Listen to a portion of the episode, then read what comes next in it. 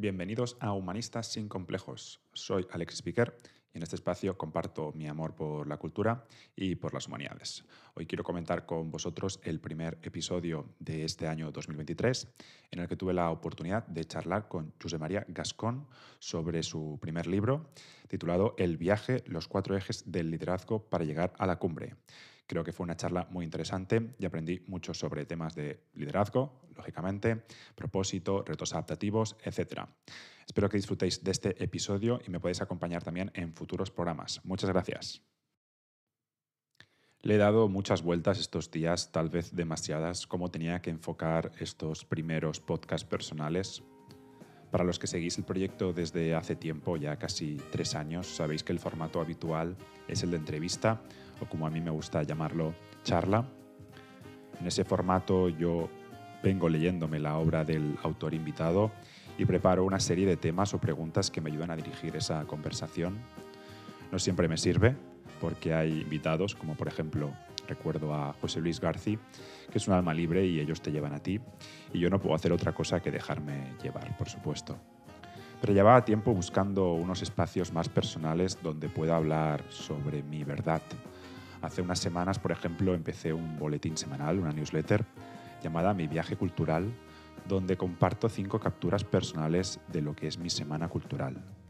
No obstante, para mi sorpresa, hace tres semanas, cuando preparé, dos semanas, cuando preparé el primer boletín, después de un escrito a modo de presentación, aparte de las capturas de mi semana cultural, he acabado compartiendo algún pedazo de, verdad de, mi vida, explicando algún hecho personal. Eso no lo tenía planeado, sino que salió así, lo, lo prometo. El otro espacio que llevaba tiempo buscando es precisamente este podcast personal. Buscaba de alguna manera tener la oportunidad de comentar las charlas que tengo con los autores y autoras y destacar lo que más me gusta de esas charlas e intentar reflexionar un poco sobre ello. Había escrito mil ejemplos de este primer podcast personal. Quería publicarlo hace aproximadamente un mes, después de la charla con Josep, pero no lo he hecho porque no me acababa de convencer. Lo veía muy académico, lo veía bastante aburrido. Y como nadie me obliga a publicar estos podcasts, pues lo dejé un tiempo en la nevera. Ayer me propuse dedicarle otro rato a este tema y hoy por fin he visto la, luz. Y como siempre he encontrado la respuesta en el cine. Me he dado cuenta de que algunas cosas pueden cambiar, que uno tiene una primera idea y después todo se transforma por completo. Por ejemplo, el boletín o newsletter que os comentaba antes tenía que llamarse Cine Sofía, porque quería combinar el cine y la filosofía, dos temas que me gustan, que me atraen, y quería hacer escritos acerca de esos temas. Finalmente, como ya os he dicho antes, lo que he acabado haciendo es compartir mi viaje cultural y esas cinco capturas de mi semana. Pero ahora es diferente. Con este podcast personal voy a recuperar en parte esa idea de combinar filosofía y cine. Ojalá os guste. Como decía al principio, hoy comentaré el podcast que tuve con José María Gascón a principios de este año cuando repasaba el podcast, anoté tres conceptos que son los que he comentado al inicio. El primero es el de liderazgo, el segundo el de propósito y el tercero el de retos adaptativos. Estuve pensando y se me ocurrieron algunas referencias personales y filosóficas que luego os comentaré, pero quería empezar este podcast hablando de cine, como no. Pensé, pensé y llegué a una de mis películas favoritas que me hace mucha ilusión compartirla con vosotros. Diría que es una de las películas de mi vida. Es una historia verdadera de David Lee. Quiero que escuchéis un par de pedazos de la película y después seguimos hablando sobre ella y sobre el libro de José María Gascón. Diga, ¿cuánto lleva en la carretera? Llevo viajando la mayor parte de mi vida. Gracias a vosotros, muchachos, podré salir de nuevo a la carretera. He cruzado con ella todo Iowa y espero que Aguante hasta llegar a Wisconsin. Mi hermano vive allí. Hace diez años que no le veo. Nadie conoce mejor tu vida que un hermano que tenga casi tu misma edad. Él sabe quién eres y que eres mejor que nadie en el mundo. Mi hermano y yo nos dijimos cosas imperdonables la última vez que nos vimos, pero intento dejar eso atrás y olvidarlo. Con este duro viaje estoy tragándome mi orgullo. Espero que no sea demasiado tarde.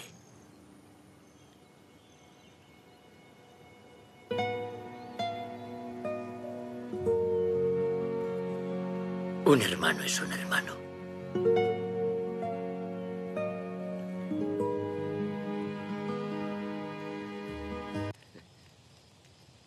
Cuando eres joven no piensas en envejecer. Y no deberías.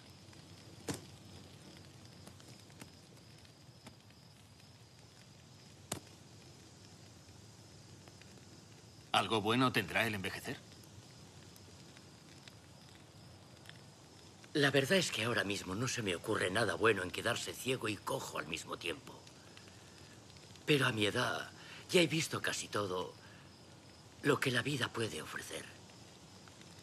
Sé separar el grano de la paja y dejar que las cosas pequeñas se las lleve el viento.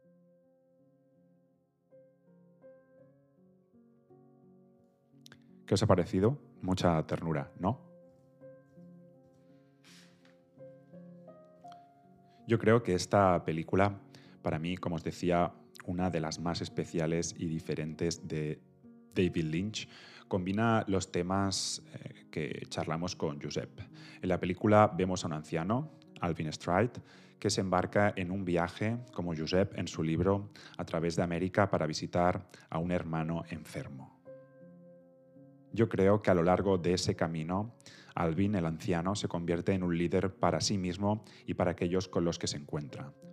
Y al mismo tiempo, tanto él como los demás encuentran un propósito en su vida. La película, y esto es muy personal, muestra cómo el viaje, cualquier viaje, el externo, pero sobre todo el interno, puede servirnos para crecer y descubrir el propósito que tenemos cada uno en nuestra vida y cómo el liderazgo puede manifestarse de diferentes maneras, incluso, como vemos en la película, en las situaciones más simples y cotidianas.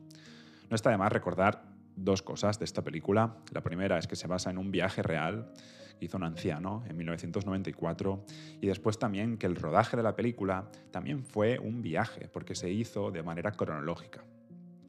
Si no la habéis visto, la película os la recomiendo que le deis una oportunidad, que estoy seguro y apostaría que saldríais mejor y que os habrá cambiado algo después de ver esa película. Decidme si no es así. La tenéis en Filming, creo. Tras esta introducción, en la que he aprovechado para hablaros de una de las películas de mi vida, os quiero, os quiero compartir lo que he apuntado sobre los temas, que, sobre los temas de los que hablamos con Josep.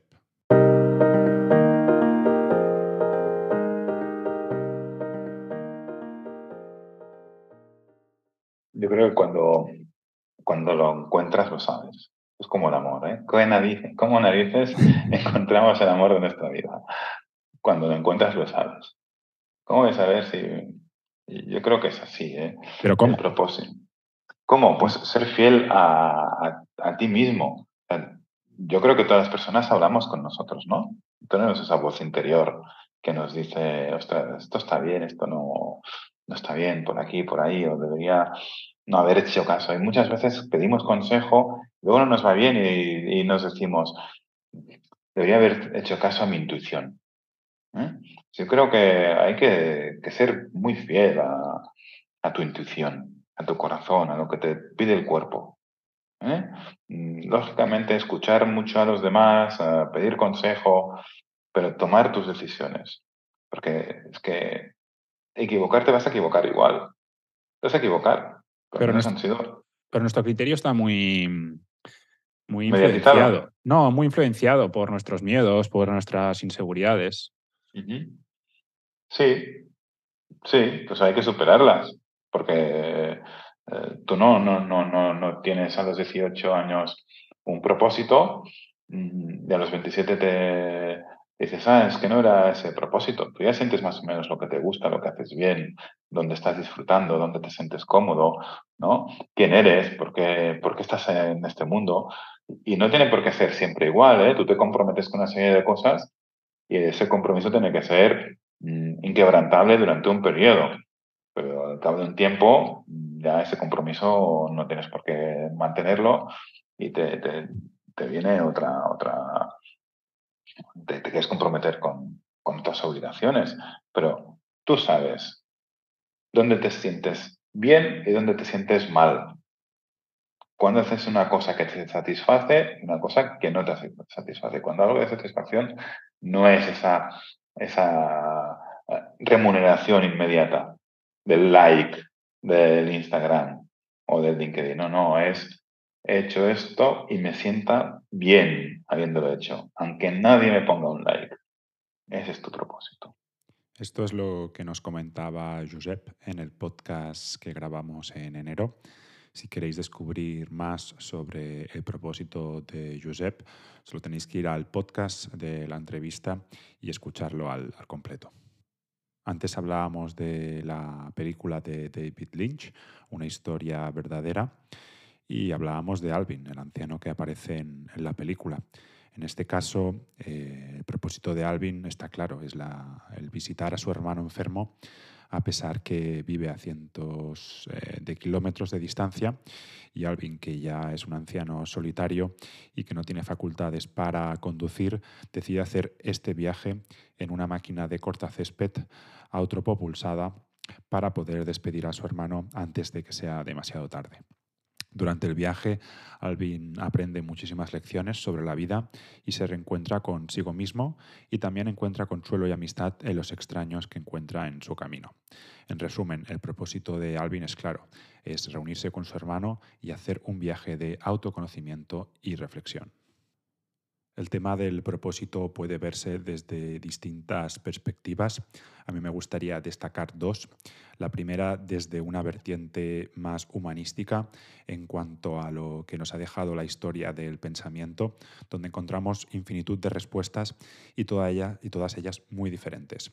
Aquí encontramos desde pensadores que pronosticaron que el propósito en la vida tenía algo que ver con la búsqueda de la verdad y el conocimiento, hasta otros que decían que era más un tema de felicidad y realización personal.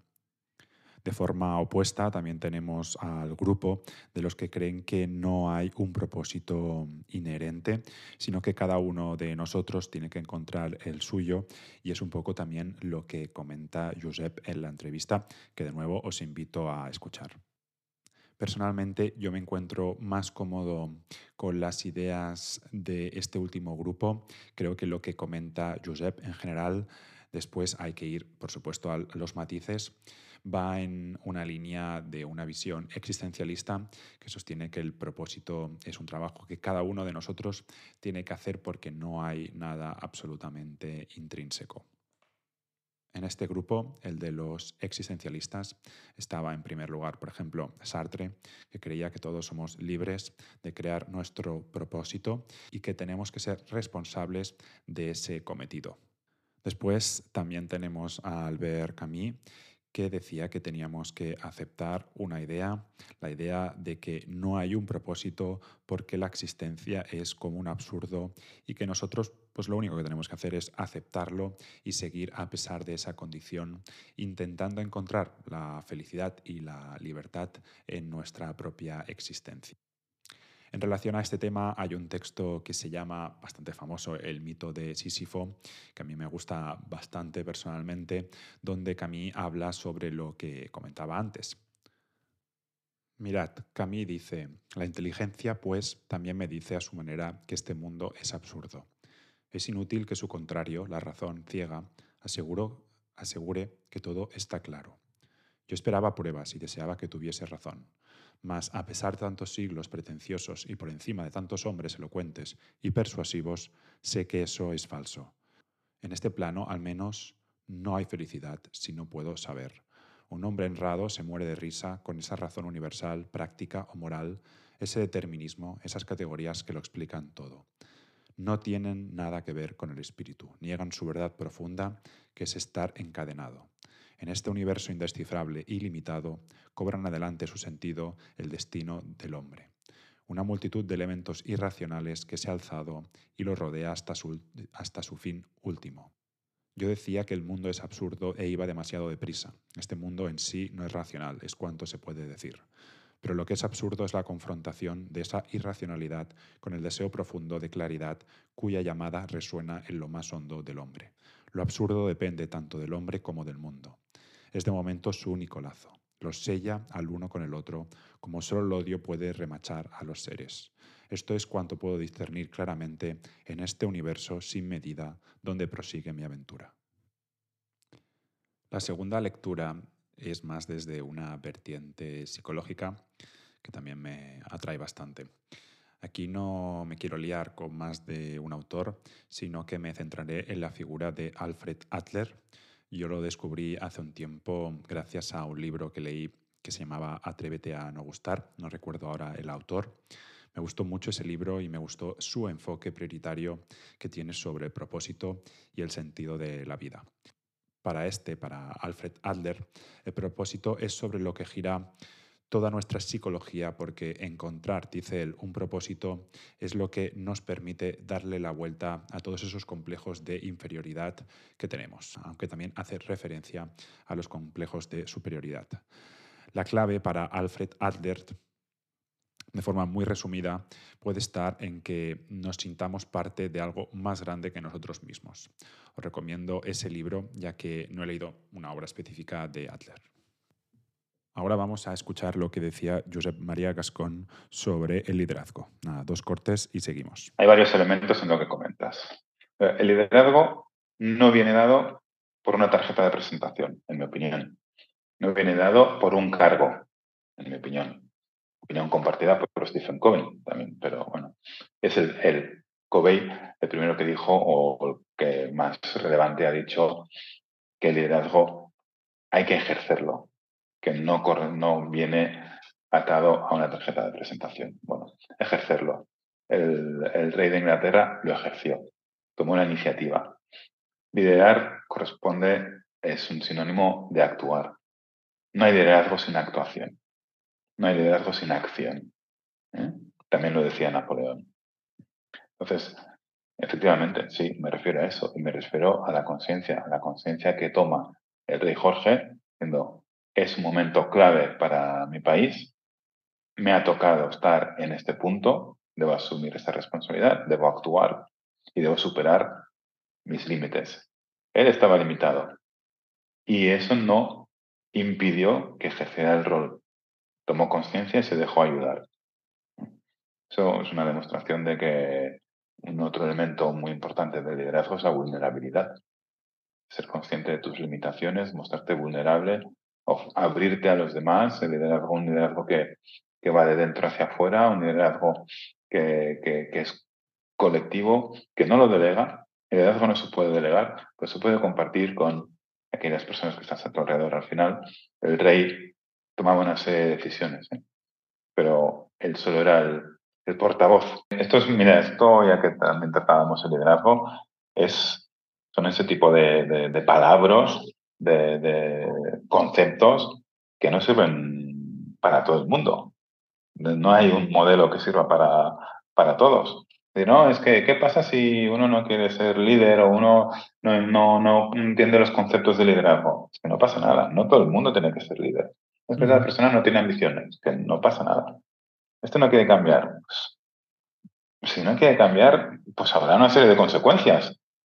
¿Eh? no, no, no, quiere cambiar, no quiere asumir más responsabilidades. Bueno, pues tampoco se las vas a dar. ¿Eh? Lo que no puedes es no querer más responsabilidad, que, es, es mm, querer más sueldo o tener un mayor impacto en una organización y no querer cambiar. ¿no? Bueno, pues uh, Está bien, todo el mundo tiene que, que, todas las opciones son válidas. Ya hemos escuchado a Josep María Gascón, qué es lo que decía sobre el liderazgo, aunque de nuevo os invito a escuchar el podcast completo. Aquí hablábamos de la película El discurso del rey, en la que el protagonista, el rey Jorge, debe superar su tartamudeo y dar un discurso enérgico a su nación durante la Segunda Guerra Mundial para inspirar a su pueblo y mantener su espíritu. Yo creo que tanto el rey Jorge como Alvin, el protagonista de una historia verdadera, demuestran ambos su liderazgo a través de su determinación y su coraje al enfrentar sobre todo sus miedos y hacer lo necesario para ayudar a, a su gente en ambas películas, y es un poco rebuscado, pero creo que hay una muestra de liderazgo y de un liderazgo que no solo trata de tener un título o un cargo, como explicaba Josep, sino que precisamente trata de lo que es tomar acción y ser un ejemplo para los demás, para los otros. Además, yo creo que en ambas películas también se destaca la importancia de superar las adversidades. Así lo hizo Alvin cogiendo su máquina de corta césped para ir a visitar a su hermano y también lo hizo el rey Jorge, superando su problema de habla, su tartamudeo. Y los dos encontraron la fuerza dentro de uno mismo, con la ayuda de los demás, por supuesto, para liderar con éxito lo que era su propósito en, ambas, en ambas películas. Ahora, por último, vamos a escuchar a Josep hablando de los retos adaptativos. Las humanidades y los perfiles artísticos dentro de, ese, de esa amalgama de, personas que pueden ayudar al, cambio en, una organización? Hombre, yo creo que son muy necesarios. ¿Precisamente por qué? ¿Por, qué son muy necesarios? Mira, el futuro, ¿eh? el futuro, en el futuro nos enfrentamos a un concepto que se llama retos adaptativos. Los retos adaptativos fueron primeramente definidos en Harvard y son aquellos en los que su solución no responde de los clásicos modelos de especialista, en los que el jefe o el directivo principal tenía respuesta a todo. Son unas, una serie de retos en los que es necesaria mucho más colaboración. por eso tiene también parte de la conciencia de las relaciones. Las personas que más se relacionen accederán a mayor inteligencia colectiva. Las personas con relaciones más diversas, más internacionales, más eh, distintas a nivel de eh, background eh, cultural, a nivel de origen, a nivel de idiomas, a nivel de experiencias, accederán a mm, oportunidades antes que los demás o identificarán las amenazas antes que los demás. Ese sería uno de los elementos. Por lo tanto, ¿eh? esto ya no es una cuestión de mm, quién tiene el mayor conocimiento técnico. Es una cuestión de a cuánto conocimiento has alcanzado, o cuánta información has, has, llegado y qué conocimiento has extraído de esa información. Eso es un, un tema. segundo tema es que venimos de un mundo en que el poder, la fuerza, eran elementos que han sido traspasados a, las generaciones desde los role models políticos. Eh, estamos viendo guerras de egos, mundo, mundos de, unilateralismo, etc. Eh, a, a, que la realidad ha sido que en los últimos tres años, los momentos de mayor crisis mundial, como retos como la pandemia, la guerra, los tsunamis, la, limitación de, supply chain, aumentos de precios, etcétera, que nos han mantenido unidos. La empatía y la generosidad, los valores humanos.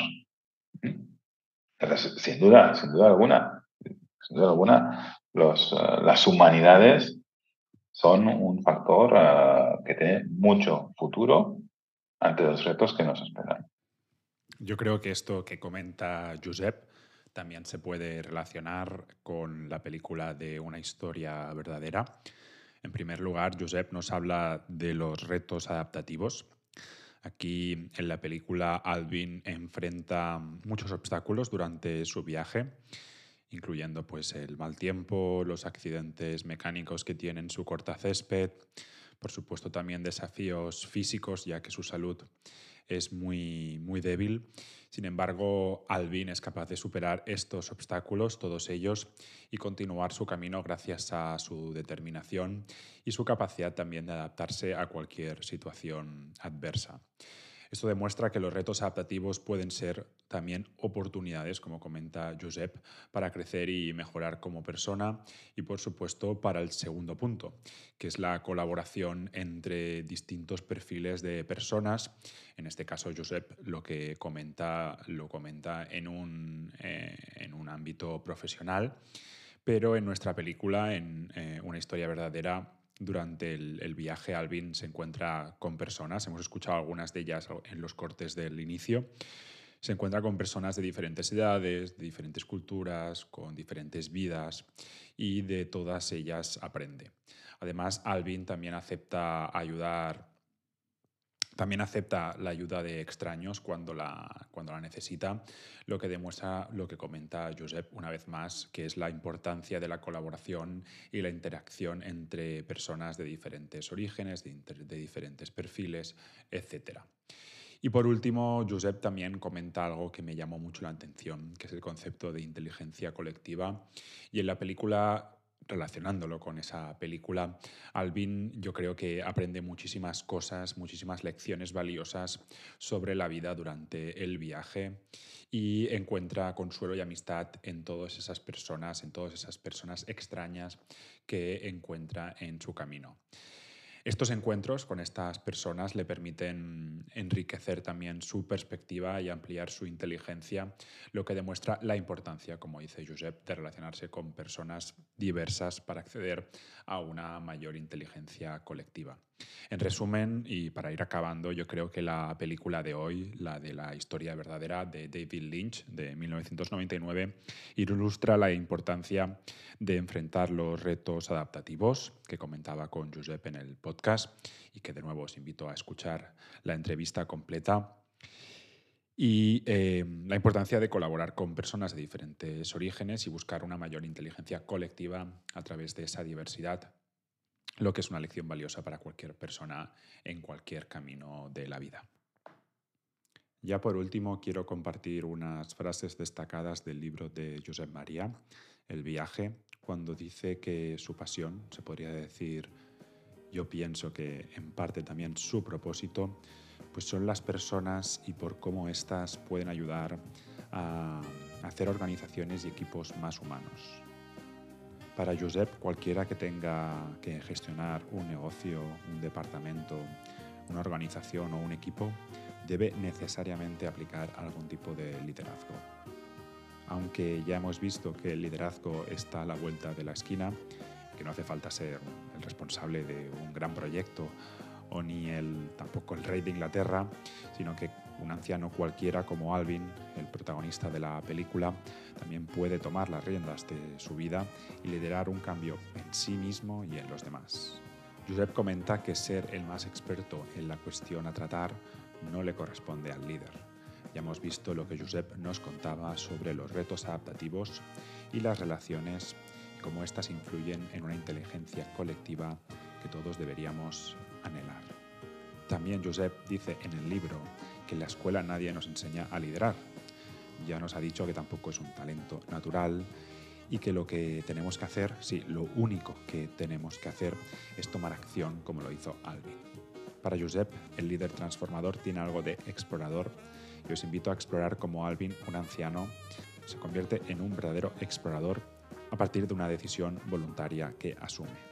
Y esto ha sido todo por hoy. Muchas gracias por escuchar este primer podcast personal sobre el podcast que hicimos con Josep María Gascón sobre el libro El viaje, los cuatro ejes del liderazgo para llegar a la cumbre. Espero que hayáis disfrutado de este podcast más personal, más corto y que sobre todo hayáis aprendido algo nuevo con él. Como siempre, estoy abierto a vuestras opiniones y comentarios si queréis compartir vuestras reflexiones sobre el tema que hemos tratado hoy o sobre cualquier otra cosa, no dudéis en escribirme por mail o por Twitter y dejar vuestros comentarios pues, en esas redes sociales. Si os ha gustado este episodio, no olvidéis compartirlo con vuestros amigos y seguidores. Nuestro objetivo no es otro que compartir nuestro amor por la cultura, el arte, las humanidades y esperamos que nos acompañéis en este viaje. Os recuerdo que podéis apoyar al proyecto a través de Patreon con vuestras donaciones. Os podéis hacer mecenas desde 5 euros al mes y entrar, entrar en el sorteo de los libros de nuestros autores y autoras invitados. También podéis suscribiros a la newsletter en Substack, mi viaje cultural. Recibiríais, eh, si os suscribís cada lunes, un boletín nuevo con algunas de las capturas de mi semana cultural. Y nada más, gracias por escuchar y nos vemos en el próximo episodio de Humanistas sin Complejos. Gracias.